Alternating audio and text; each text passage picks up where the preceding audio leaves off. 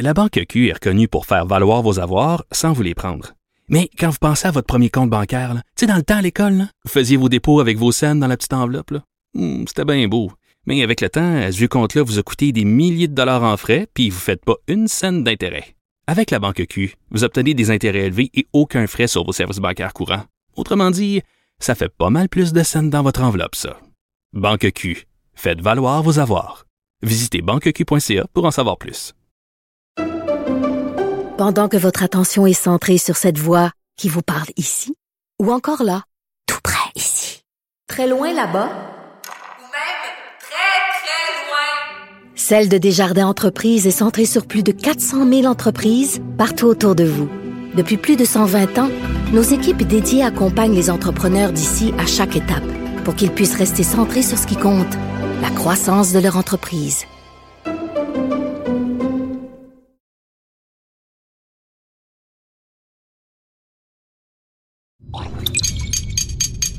Cube Radio.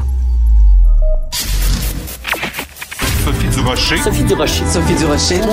Mon nom est Sophie Durocher. Sophie Durocher. Des opinions éclairantes qui font la différence. Cube Radio. Bonjour tout le monde, bon mardi, j'espère que vous allez bien. Vous avez sûrement vu évidemment les sondages qui nous disent que après le débat anglais, la portion de vote euh, accordée au Québec, au Bloc québécois est passée de 27 à 30% euh, Êtes-vous vraiment surpris? Pensez-vous vraiment qu'après que euh, la modératrice au débat anglais ait laissé entendre que le projet de loi 96, que la loi 21 étaient des lois euh, racistes et discriminatoires, pensez-vous sérieusement qu'il y a des gens au Québec qui allaient laisser passer ça et qui allaient euh, se faire cracher au visage et se faire insulter sans réagir? En fait, moi, ma surprise, les amis, c'est que je trouve qu'elle n'est pas si grande que ça, l'augmentation. Moi, j'étais sûre là, qu'on allait passer à des taux absolument effarants. Une augmentation de 27 à 30% c'est toujours bien 3% de plus d'intention de vote euh, des Québécois. Quand j'ai vu ces chiffres-là, j'ai poussé un assez intrigué. Ben voyons donc. Sophie Durocher. Une femme distinguée qui distingue le vrai du faux. Vous écoutez Sophie Durocher.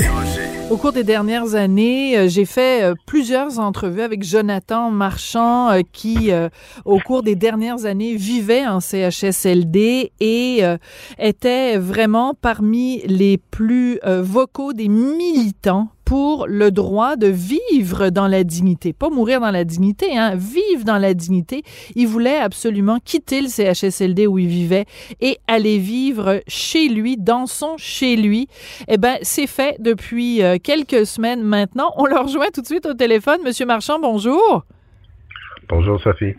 Écoutez, vous pouvez pas savoir à quel point je suis contente pour vous. J'imagine que pour vous, c'est énorme. On vous a vu à plusieurs reprises dans les médias. Donné, vous êtes même euh, euh, mis dans une cage devant l'Assemblée nationale pour sensibiliser les élus au sort euh, des gens qui vivent en CHSLD. Vous avez seulement 44 ans. Vous avez passé les neuf dernières années en CHSLD. Pourquoi c'était si important pour vous de vivre chez vous? Non, parce que moi, la, la vie n'a pas de sens sans la liberté. Hein, vivre euh, confiné, là, la vie dans un CHSLD, contrôlé par l'État, euh, moi, ça ne m'intéressait pas. Ça n'a jamais intéressé. Euh, puis, c'est ça, mon but, c'était d'ouvrir la porte de la cage pour que je puisse quitter, puis que d'autres puissent quitter aussi. Parce que quand on pense CHSLD, donc les centres hospitaliers de soins de longue durée, on pense évidemment des gens beaucoup plus âgés. Vous, vous êtes rentré en CHSLD à 35 ans, 34-35 ans. Pour quelle raison, Monsieur Marchand? Pour les gens qui vous connaissent pas, là, qui savent pas quel est votre état physique, pourquoi il a fallu à un moment donné que vous alliez vivre en CHSLD si jeune? Ben, moi, le, choix que j'avais, hein, si on peut appeler ça un choix, c'était soit d'accepter l'euthanasie, Hein, de, de, de, partir avec euh, l'aide des médecins. En fait, on a fait pression pour moi pour que j'accepte ça ou passer le restant de mes jours dans un hôpital ou un CHSLD. Euh, moi, je suis ventilé euh, 24 heures sur 24 sur un respirateur artificiel. J'ai une trachéostomie. Donc, euh, j'ai besoin de ce qu'on appelle des soins invasifs, qui sont habituellement administrés par des infirmières. Et euh, au Québec, euh, il y a des règles très strictes. hein. Il y a comme des, des lois qui encadrent tout ça. Et ce que ça dit, en fait, c'est que quand tu as besoin de soins invasifs, ben, c'est seulement des infirmières qui peuvent t'aider. Hein, Hum. Puis avoir des infirmières 24 heures sur D'accord. 24 à domicile. Mais euh, bon, euh, les proches aidants peuvent le faire, mais ils ne peuvent, euh, ils ne peuvent pas être payés euh, avec euh, la loi actuelle. C'est euh, ridicule! Et C'est ridicule. Donc, ça, ça empêchait que j'engage moi-même des gens pour m'aider, qui soient payés hein, pour m'aider, qui sont pas des professionnels. Donc, euh, il y, a- toute une pro- problématique légale autour de ça. Puis, tu sais, quand on dit qu'on on est des patients euh, prisonniers du système, ben, c'est vraiment ça. On est notre vie est régie par la loi sur la santé et les services sociaux. Euh, puis, je veux dire, on, on est comme une classe à part. Là. On- n'est plus des citoyens. On est, on est juste des patients, des, des objets médicaux euh, de, de, de soins. D'accord. Donc, vous êtes atteint de dystrophie musculaire, c'est important euh, de le mentionner. Vous êtes euh, donc dans un fauteuil électrique et vous nous l'avez bien décrit, hein, vous avez besoin de soins euh, invasifs puis de soins constants. Donc là, euh, j'imagine que tous les gens qui nous écoutent se posent la même question. Ben, Monsieur Marchand, il était bien en CHSLD, il y avait quelqu'un qui prenait soin de lui. Euh, Qu'en est-il maintenant que vous habitez chez vous? Qui prend soin de vous, Monsieur Marchand? Mais c'est moi qui prends soin de moi-même. En fait, euh, je suis le- l'employeur de mes assistants. Donc, c'est moi qui les recrute. C'est moi qui les fais former. C'est moi qui fais les horaires. Euh, donc, je fais comme gérer une petite entreprise. Euh, J'ai 10 employés qui se relaient là, 24 heures sur 24 pour euh, m'assister là, à, toutes les, semaines- à toutes les semaines, à tous les jours. Il y en a qui font du, du temps plein, d'autres du temps partiel, d'autres qui font des remplacements. Donc, j'ai j'ai une équipe, puis c'est moi qui ai le, le choix puis le contrôle sur ma vie. Donc, euh, c'est l'inverse hein, de, de ce que c'était en CHSLD. En CHSLD, tu es complètement déresponsabilité, euh, déresponsabilisé de ta vie quand tu pas le choix ou contrôle sur quoi que ce soit. Mais là, à domicile, euh, c'est moi qui est au règne, puis c'est moi qui décide comment ça va se passer. Vous êtes votre propre ministre de la Santé, Monsieur Marchand. Ouais, ben, euh, si Hein? je serais ministre de la Santé, les choses ne seraient pas comme ça au Québec. ça, Comment les choses se passeraient si vous étiez ministre de la Santé, Monsieur Marchand? Mais moi, il y aurait un, un transfert massif euh, des ressources, hein, parce que là, actuellement, le- l'argent, euh, euh, tu sais, il y a près de 80-90% de l'argent pour aider les personnes handicapées va vers les institutions, hein, comme les CHSLD, les ressources intermédiaires, les maisons euh, des aînés aussi.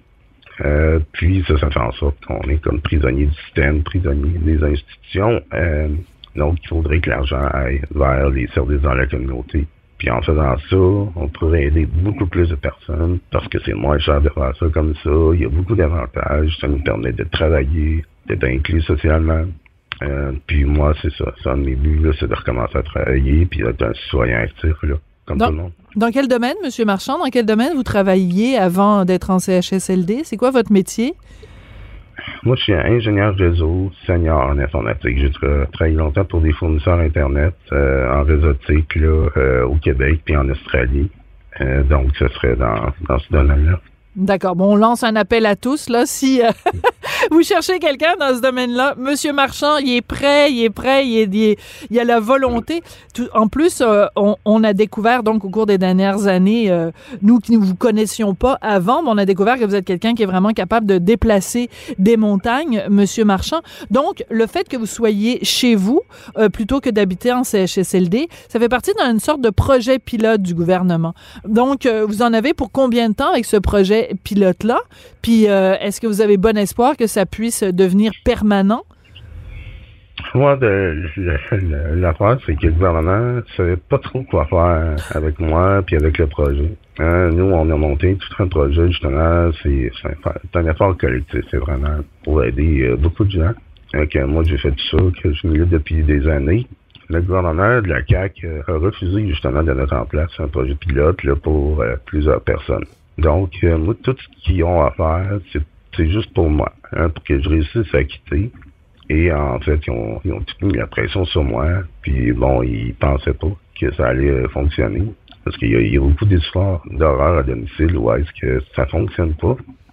Donc, ils pensaient pas que ça allait marcher. Euh, mais ça a fonctionné. Donc, euh, mais il qualifie ma libération comme un projet pilote. Euh, donc, il y a des conditions. Si jamais mon état de santé se détériore, il juge que c'est plus sécuritaire, ou euh, par exemple, euh, s'il y aurait des bris de service, j'aurais des problèmes avec mon personnel, là, il pourrait faire pression pour que je retourne en CHSLD. Donc, euh, je suis un peu comme en, libération conditionnelle. On peut dire ça, euh, parce que vivre chez soi au Québec, ce n'est pas un droit. C'est un privilège qui peut être retiré en tout temps. Quand tu es une personne handicapée, une personne âgée qui a besoin d'assistance, euh, c'est, juste pas un droit. Donc, c'est quelque chose qui, euh, qui doit changer. Mais bon, regardez, moi, euh, ça fait tellement longtemps que je suis là-dedans, ils ne m'auront pas. Mais je vais continuer aussi là, pour faire valoir le droit là, des, des personnes handicapées à vivre euh, dans la communauté. Monsieur Marchand, euh, je suis sûr qu'il y a des gens qui nous écoutent euh, ont envie que je vous pose la question. Combien ça coûte? C'est-à-dire que vous, vous nous avez dit, il y a 10 personnes qui travaillent pour vous, euh, certains, euh, certaines personnes à temps partiel, certaines personnes à temps plein. Euh, cet argent-là, pour les payer, ben, j'imagine que c'est le gouvernement qui vous le donne. Ça coûte combien? Puis est-ce que vous, vous êtes obligé de compenser avec votre propre argent?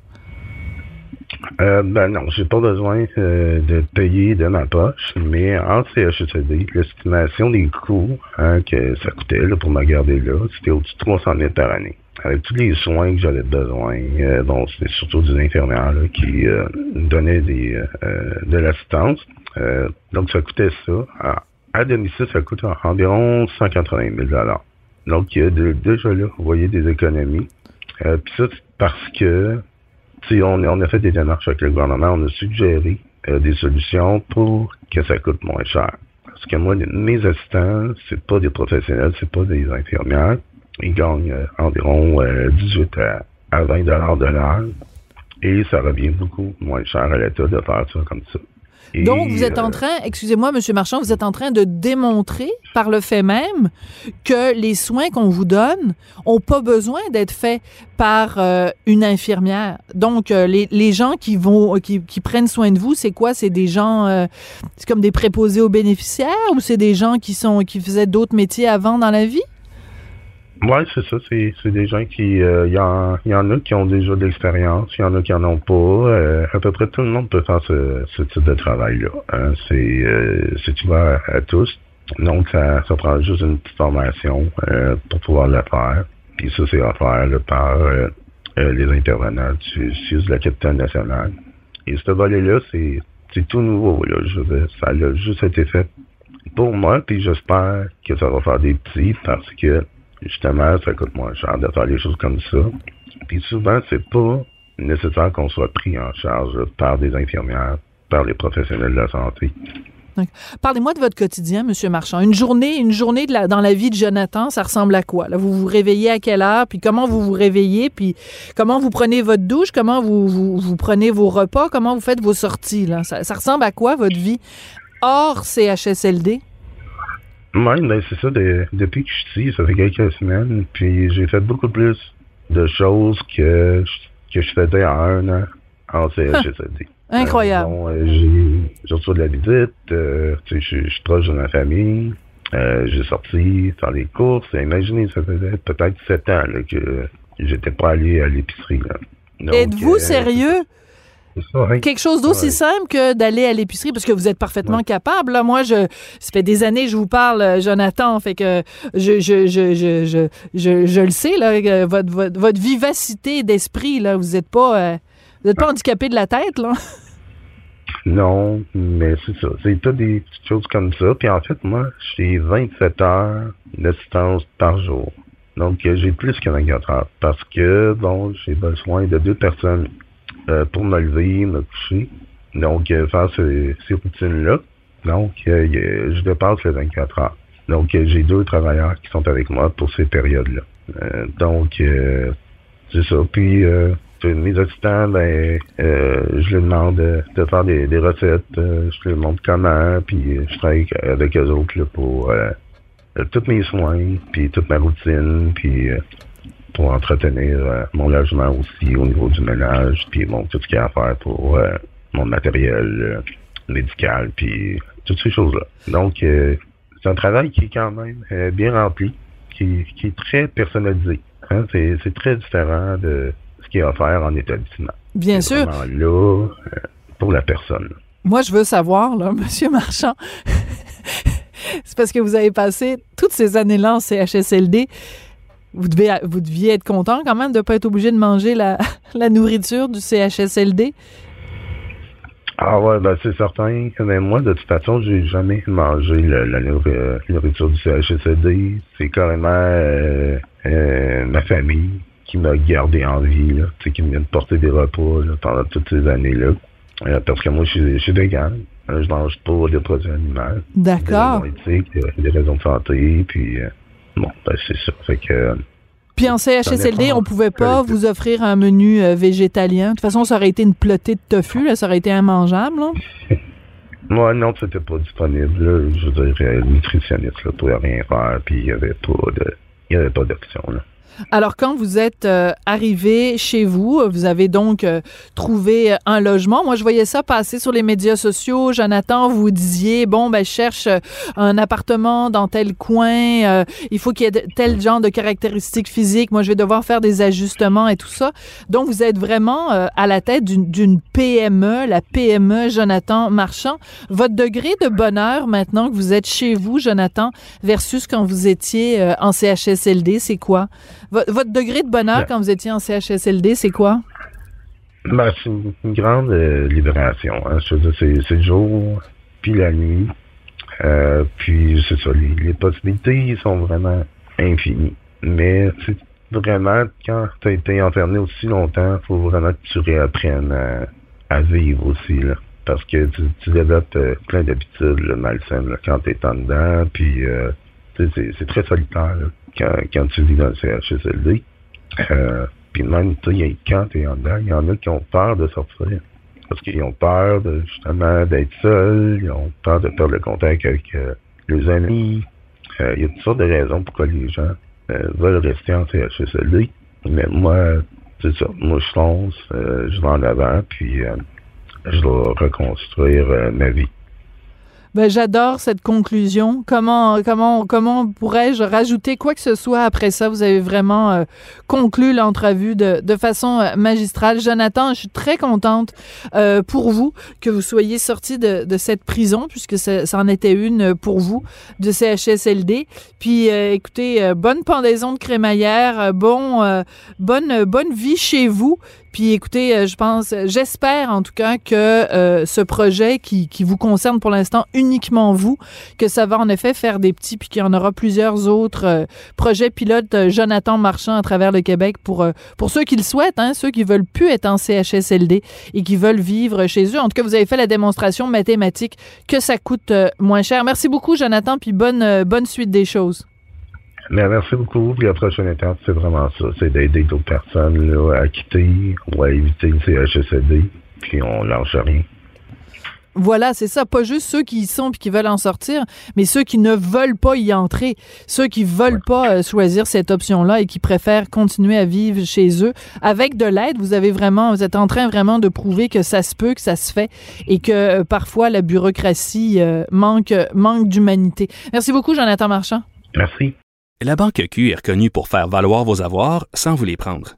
Mais quand vous pensez à votre premier compte bancaire, tu sais, dans le temps à l'école, vous faisiez vos dépôts avec vos scènes dans la petite enveloppe. Hmm, C'était bien beau. Mais avec le temps, ce vieux compte-là vous a coûté des milliers de dollars en frais, puis vous ne faites pas une scène d'intérêt. Avec la Banque Q, vous obtenez des intérêts élevés et aucun frais sur vos services bancaires courants. Autrement dit, ça fait pas mal plus de scènes dans votre enveloppe, ça. Banque Q. Faites valoir vos avoirs. Visitez banqueq.ca pour en savoir plus. Pendant que votre attention est centrée sur vos urgences du matin, vos réunions d'affaires du midi, votre retour à la maison ou votre emploi du soir, celle de Desjardins Entreprises est centrée sur plus de 400 000 entreprises à toute heure du jour. Grâce à notre connaissance des secteurs d'activité et à notre accompagnement spécialisé, nous aidons les entrepreneurs à relever chaque défi pour qu'ils puissent rester centrés sur ce qui compte, le développement de leur entreprise. Sophie Durocher. Entendez les dessous de sa dernière chronique. Cube Radio. On sait qu'il y a des gens qui sont prêts à tout pour euh, refuser vraiment euh, le vaccin pour des raisons parfois euh, légitimes, des raisons qui leur appartiennent. Hein. C'est vraiment des, des, des considérations qui peuvent parfois être légitimes. Mais il y a certains cas où les gens sont prêts même à perdre leur emploi pour cette raison-là. C'est le cas, en tout cas, de Sylvain Lefebvre, l'entraîneur euh, adjoint québécois qui a été congédié par les Blue Jackets parce qu'il refusait de se faire vacciner. Et c'est le sujet dont on va parler ce matin avec Marie-Claude Barrette. Marie-Claude, bonjour. Bonjour Sophie. Écoute, euh, c'est surprenant quand même que quelqu'un aille jusque-là. Faut vraiment être euh, boqué. Ben, tu sais, j'entendais beaucoup de gens avant, par exemple, qu'on mette en place euh, le passeport vaccinal. Les gens disent, oh non, ben moi, de toute façon, je me ferai jamais vacciner, j'irai pas au restaurant. Au pire, je vais arrêter de travailler.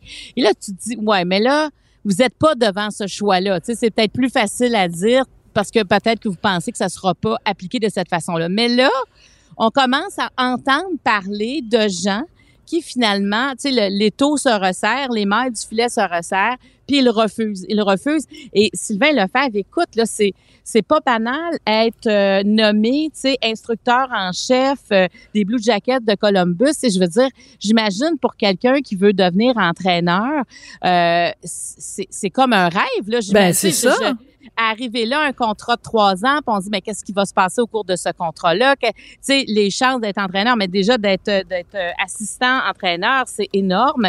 Et il a signé à la fin du mois de juin. Et moi, je me souviens que ça a fait la nouvelle parce qu'il y avait Absolument. il y avait une grande fierté par rapport à ça. C'est une reconnaissance aussi pour lui. Alors, on peut imaginer que tu as 53 ans, ça arrive dans ta carrière, c'est un grand moment. Et tout à coup, on oblige la double vaccination. Puis on comprend pourquoi, là. Parce que, tu sais, déjà, juste voyager si t'es pas Ben vacciné, c'est un paquet de troubles. Alors, euh, ils, puis, tu sais, la, la- ils exigent, tu sais, pour les vestiaires d'être vaccinés, euh, dans la salle des entraîneurs, sur le banc des joueurs, évidemment, pour les déplacements. Donc, ils n'ont pas le choix de, de- d'exiger ça, mais comme plein de monde. Et il a préféré quitter ce poste-là capoté.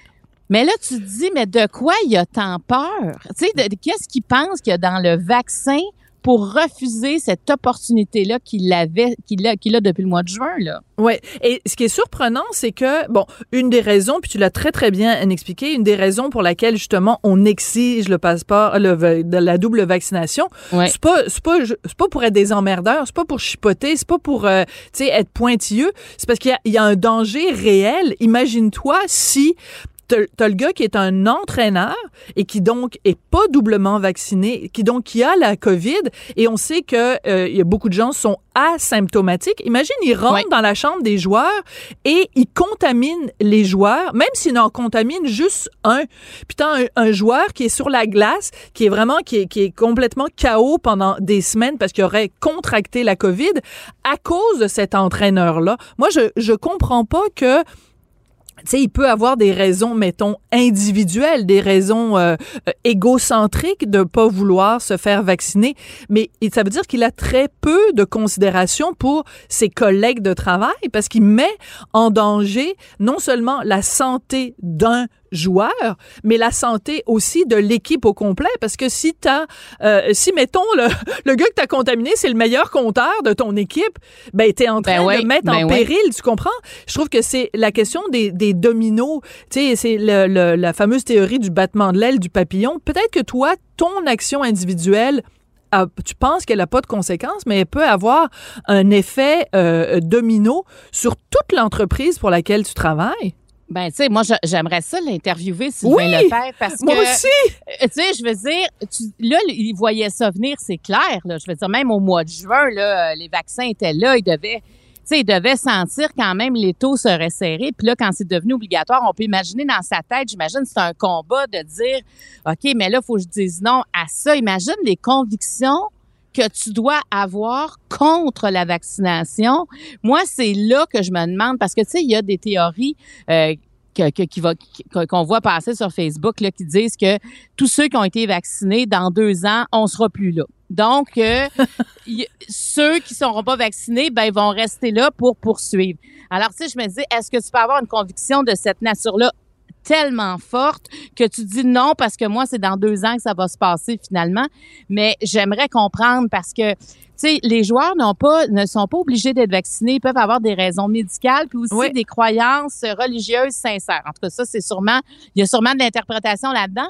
Mais je comprends qu'il faut protéger aussi ces joueurs-là qui Ben oui. sont peut-être pas vaccinés. Mais en même temps, je me demande comment ils font pour voyager. Ça fait qu'il y a beaucoup de, de questionnements parce que les règles, quand même, se resserrent de, sais, de semaine en semaine dans les différents pays parce qu'on veut mettre fin à cette pandémie-là. Donc, on n'a pas le choix de, de, de se protéger, de protéger les autres. Mais ça, vraiment, j'espère qu'il donnera une entrevue parce que je me dis, quand tu as des convictions aussi fortes qu'il en a, pour dire non à une opportunité de rêve, ben il faudrait qu'il soit qu'il y ait des convictions assez fortes pour les assumer et les dire haut et fort. Tu peux pas Oui. juste t'en aller chez vous. Hey, on peut-tu comprendre qu'est-ce qui se passe dans la tête d'un homme comme Sylvain Lefebvre? Euh, Écoute, Lefebvre. je vais faire, je vais faire un, un parallèle peut-être un peu boiteux, mais euh, tu sais, par exemple, les gens qui sont témoins de Jéhovah refusent les euh, transfusions sanguines. Et même si leur vie est en jeu, même si leur vie est en jeu, ils préfèrent mourir plutôt que d'avoir une transfusion sanguine. Transfusion sanguine qui pourrait leur sauver la vie. Fait que c'est, je trouve qu'on est un petit peu quand il y a des gens comme ça qui, qui, qui refusent le vaccin, qui pourrait les protéger de la mort. Euh, euh, parce qu'ils ont peur que le vaccin va les tuer. Ben, j'ai de la difficulté à, à, à faire, à- me faire une tête là-dessus. C'est-à-dire que c'est comme tu refuses quelque chose qui va protéger ta santé parce que tu as peur que ce soit ça qui te donne la mort. Mais il- regarde les chiffres, je veux dire, c'est hallucinant. Bon, mais ça, là, comment ça se fait qu'ils comprennent pas ces chiffres-là, Sophie? Je sais Comment pas, Marie-Claude. Écoute, les, on, on- a- les, les- les journalistes euh, régulièrement sortent des chiffres, par exemple les hospitalisations. Les hospitalisations ou les, les soins intensifs, tu vois une colonne là, qui, est, qui est aussi haute que, que la tour Eiffel de gens qui sont euh, non vaccinés, qui Ouais. sont hospitalisés ou qui sont aux soins intensifs. Puis à côté, tu as toute une petite, une petite maisonnette de trois étages qui est la Ouais. quantité de gens euh, vaccinés qui sont aux soins intensifs. Il me semble que les chiffres parlent d'eux-mêmes. Mais ces gens-là sont tellement craqués, Marie-Claude. Tu sais ce qu'ils vont dire? Ah, ils vont dire, ah, c'est TVA qui sort les chiffres. Puis on sait bien, t- tu sais, les gens sont Ah, ben tellement oui, ben oui. complotistes, là. C'est... euh, et- et- Ouais, Bill Gates donne des chèques à tout le monde, là, tu sais. c'est- oui, oui. c'est absolument. Tu sais, ça, ça, ça peut pas tenir la route aussi longtemps. Ça n'a aucun sens. Mais là, en même temps, tu sais, comme lui, il a décidé de tout lâcher. Moi, je me demande combien de gens vont mettre tout de côté pour. Oui. Ben, les infirmières, les gens dans le, dans le milieu de la santé là, qui se sont fait dire par... euh. Ben oui, alors que d'ici le 15 octobre, s'ils sont pas doublement vaccinés, euh, ils perdent, ils perdent leur emploi. Mais il y en a qui vont dire je préfère perdre mon emploi. Donc on va se retrouver euh, par la force des choses avec déjà une, une, une encore plus grande pénurie de main d'œuvre dans le domaine de la santé, alors qu'on en a besoin plus que jamais. Ouais. Parce qu'il y a des gens, moi, tu sais, quelqu'un qui est entraîneur sportif qui refuse le vaccin, je veux dire, il a peut-être des raisons, mais quand tu travailles dans le domaine de la santé et que tu dis, je veux, je veux tellement pas euh, avoir le vaccin que je suis prêt à perdre mon, mon emploi alors que tu travailles dans ce domaine-là, que tu, tu vois tous les Ouais, jours justement ouais. Les, vu les bénéfices. mourir. Ouais, voilà. Et non seulement ça, mais que comme, comme personnel de la santé, tu organises une manifestation devant un hôpital parce que les manifestations qui ont eu lieu euh, hier dans différents endroits au Canada, c'était organisé par des infirmières contre le, le, le, le vaccin ou en tout cas pour le choix. Moi, je comprends pas. Je trouve que c'est pire dans le cas des gens du domaine de la santé. Non, mais tu as raison. Parce qu'ils ils connaissent les conséquences, ils en ont vu, ils savent aussi qu'ils doivent protéger les autres. C'est comme, me semble, c'est comme la base quand tu t'en vas en santé, c'est que tu veux le bien-être des autres. Hein? Tu devrais être une personne comme bienveillante. Tu t'en vas là pour soigner des personnes malades. Mais est-ce que tu es là pour leur donner un virus, pour les rendre davantage malades? Tu sais, je veux dire, c'est, il y a tellement comme une base logique dans tout ça. Cette résistance-là, j'ai vraiment de la misère à la comprendre. Puis c'est certainement pas en manifestant devant un hôpital que je vais comprendre cette résistance-là. Bien au contraire, je trouve que c'est un manque de jugement, un manque d'empathie, un manque d'humanité à la limite. Mais il Tellement. y a quelque chose là-dedans qui ne fonctionne pas. Et, et, et je, et je peux imaginer, là, tu sais, je, qu'est-ce qui se passe avec les proches de ces gens-là? Dans leur, tu sais, si nous on s'insurge, moi c'est des gens, j'en, j'en, j'en, tu sais, j'en ai pas connu là hier, en tout cas peut-être j'en connais, mais je le sais pas là qui ont manifesté.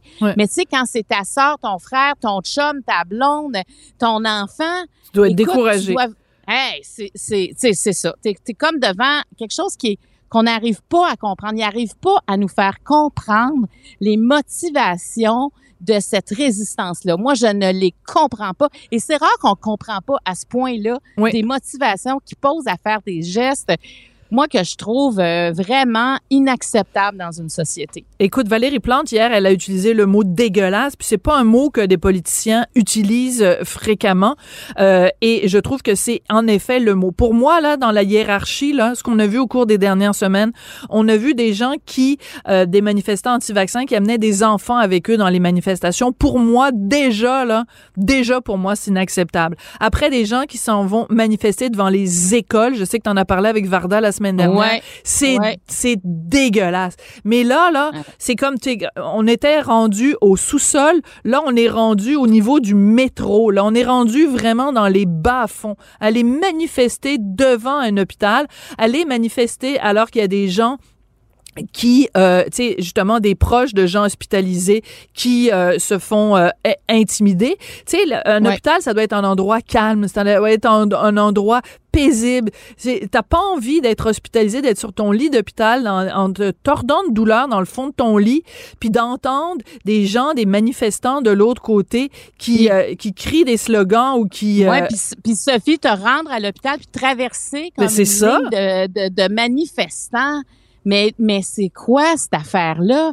Puis en plus, on dirait qu'ils comprennent pas les chiffres. Moi, je te dis, là, je, j'ai une incompréhension, puis je comprends pas non plus. Tu sais, quand ils nous expliquent, on dirait que on comprend pas pourquoi ils veulent pas être vaccinés. Le pro, être libre, mon corps m'appartient. C'est quoi cet argument-là? On fait ça pour les autres et pour soi.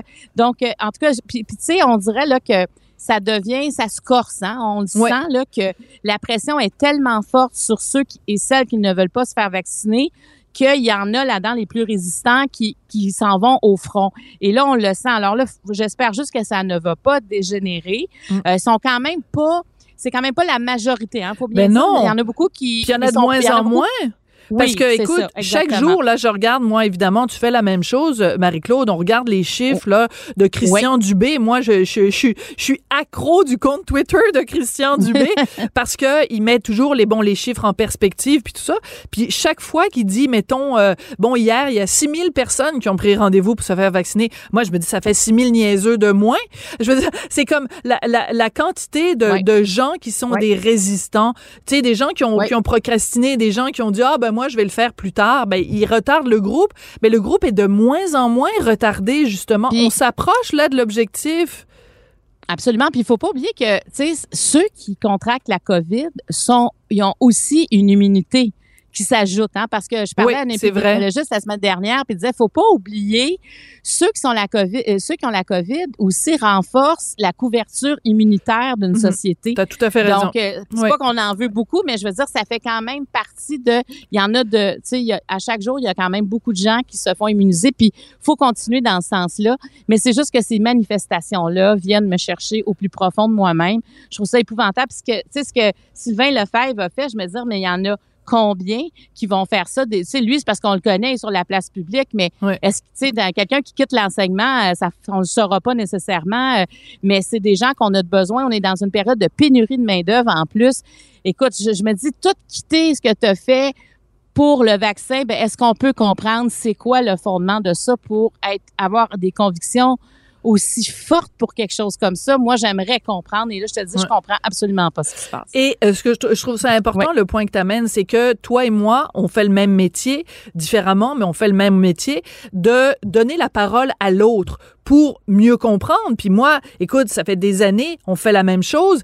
Je me dis, bon, ben moi, je peux pas rester campé dans mes opinions. C'est important que je pose la question Ben oui. pour avoir une panoplie, pour après ça me faire une tête. Mais ces gens-là, les réfractaires, j'ai beau leur poser des questions, j'ai beau leur donner la parole, j'ai beau lire leurs arguments, je peux pas, ça peut pas me faire changer d'avis. Je te donne un exemple parmi d'autres, OK?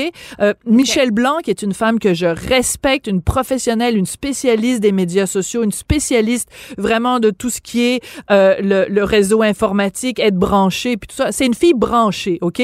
Euh, je, je l'admire beaucoup, puis je trouve que son combat, justement, pour les droits des personnes transgenres, c'est quelqu'un qui est, qui est raisonné, c'est quelqu'un qui arrive à bien, euh, euh, tu sais, qui a un côté pédagogique où elle explique bien les affaires.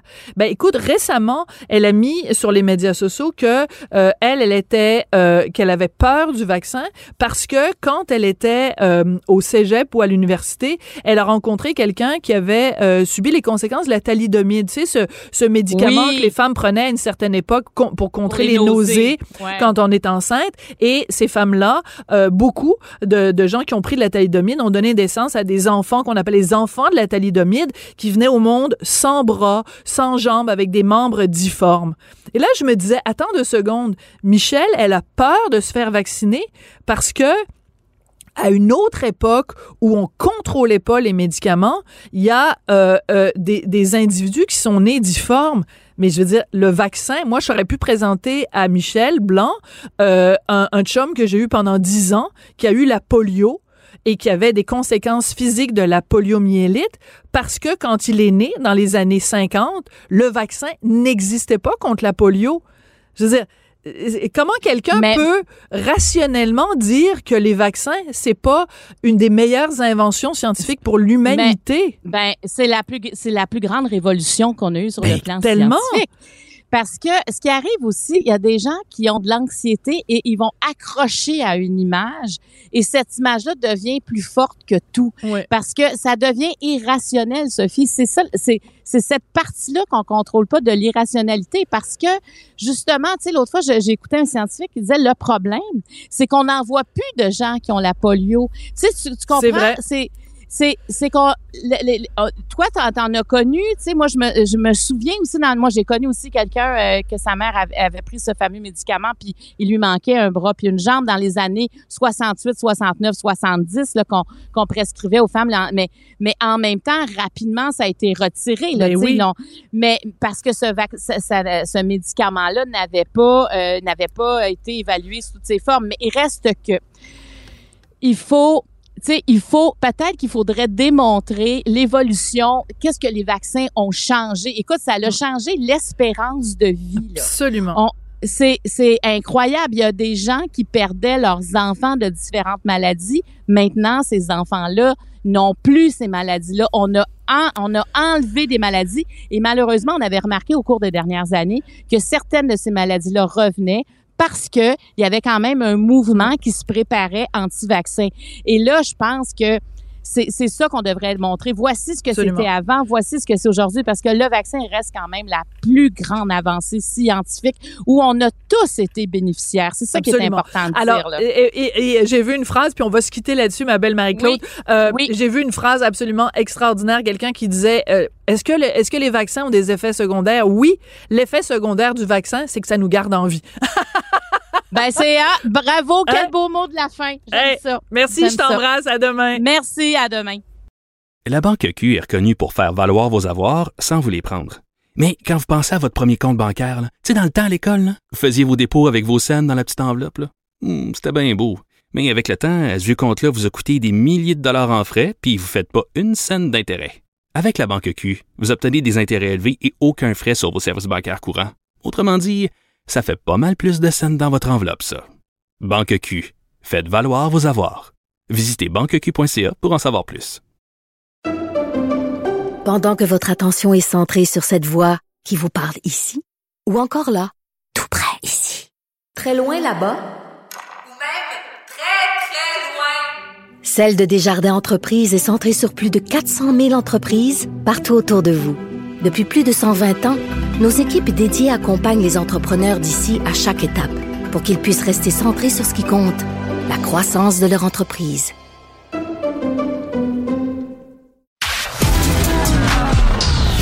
De la culture aux affaires publiques. Vous écoutez Sophie Durocher. Cube Radio. Au Québec, pour avoir son diplôme d'études collégiales, son fameux DEC, ben, il faut réussir euh, une épreuve de français qui est absolument euh, obligatoire. Le problème, c'est que selon les derniers résultats qui sont disponibles, il y a plus du quart des étudiants de cégep qui ont raté une partie de cette épreuve-là qui euh, porte sur l'orthographe. Donc, les gens faisaient des fautes. Des fautes, comme tout le monde le sait, ça s'écrit P-H-O TE. Alors, pour remédier à ça, il y a une idée qui circule. Euh, les cégeps disent, ben, pourquoi on n'aurait pas un logiciel de correction? Vous savez, le fameux logiciel Antidote qui corrige vos fautes de français. Pourquoi est-ce qu'on l'offre pas aux euh, étudiants du cégep pendant qu'ils passent cet examen-là sur le français? Bon, évidemment, ça a provoqué énormément de réactions, des gens qui sont grimpés dans les rideaux en disant, ben, voyons donc, c'est comme, c'est trop facile. J'aimerais ça savoir ce qu'en pensent les étudiants. Alors, on va parler avec Samuel Vaillancourt, qui est président de la Fédération étudiante collégiale du Québec. Monsieur Vaillancourt, bonjour. Oui, bonjour, Madame Durocher. Vous savez ce que les gens vont dire, hein?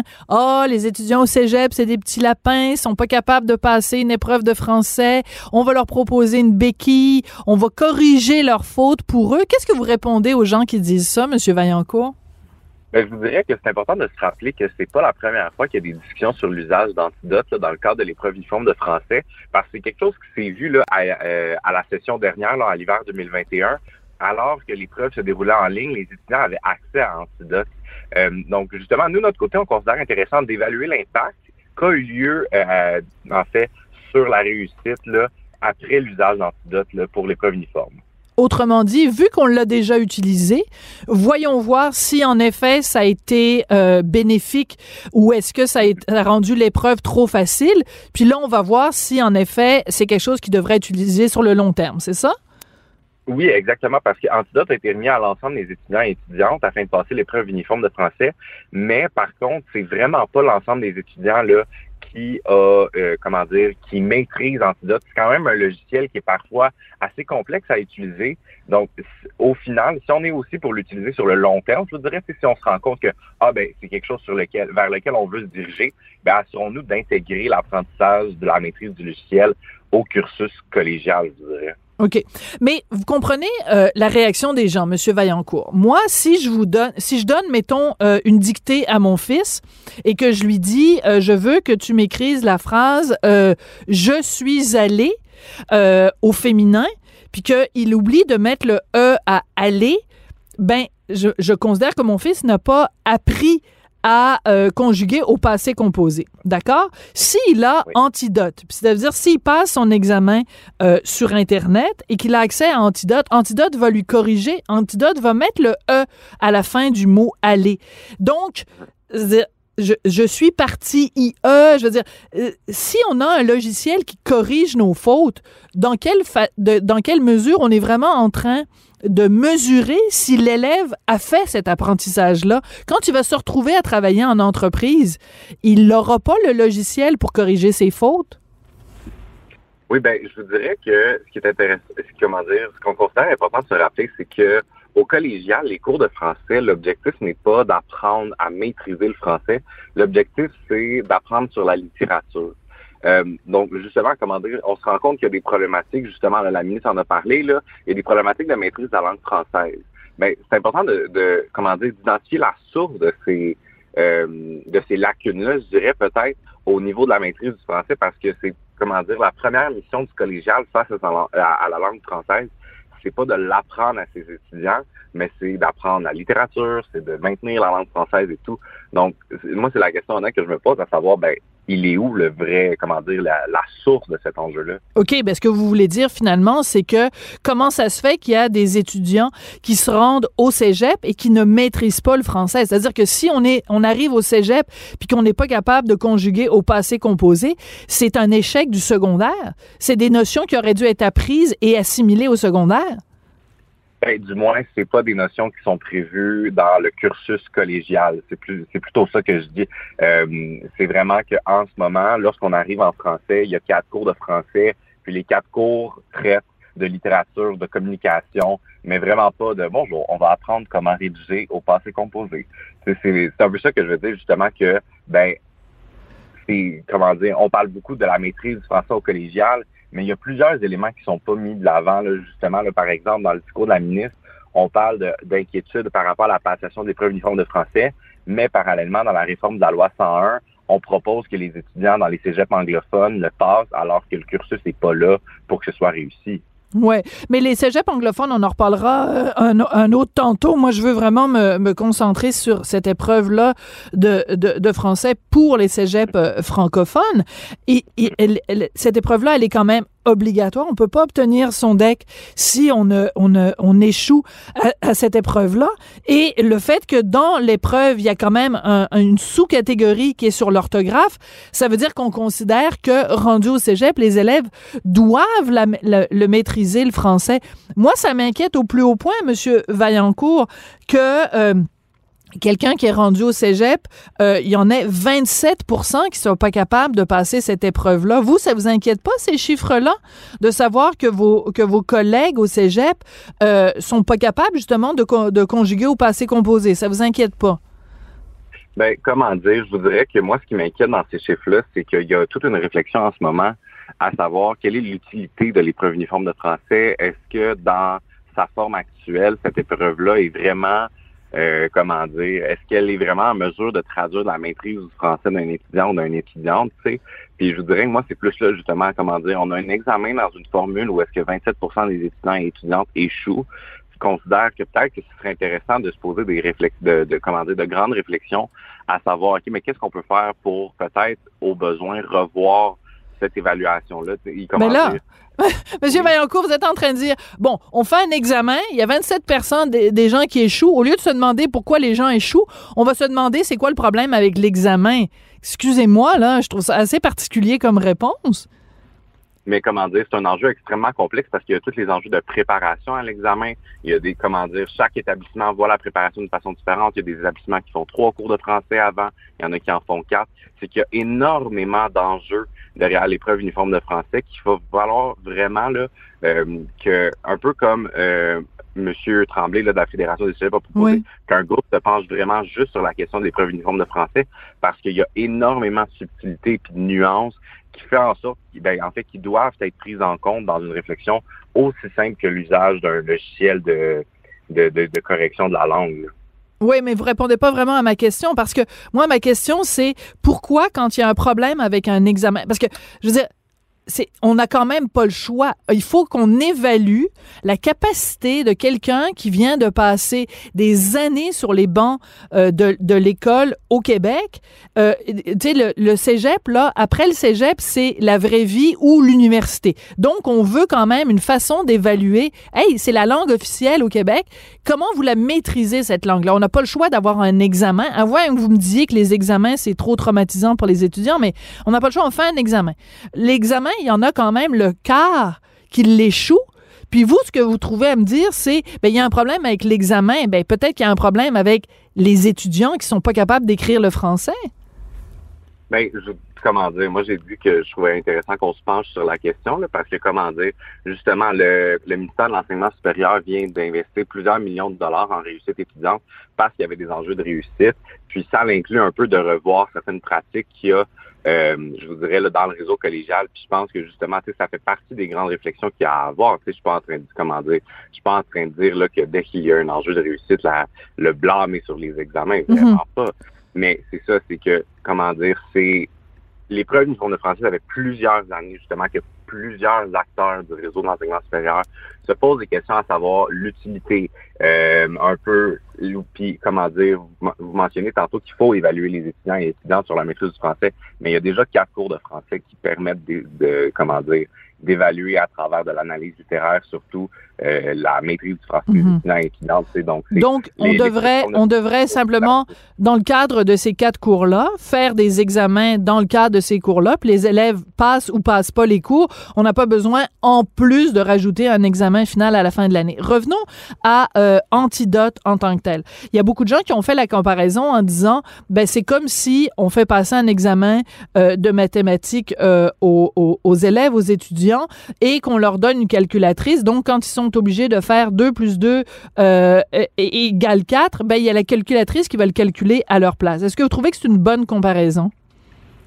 Euh, comment dire, oui puis non, au sens où est-ce que Antidote est beaucoup plus complexe dans son usage euh, qu'une calculatrice, au sens où est-ce que Antidote, il y a quand même, il, faut y avoir une base de maîtrise du français afin de maîtriser Antidote, parce que des fois, Antidote va souligner des erreurs ou des, comment dire, des accords qui euh, sont dans les faits pas bons, qui sont, ou comment dire, l'algorithme le, ne, ne le comprend pas bien.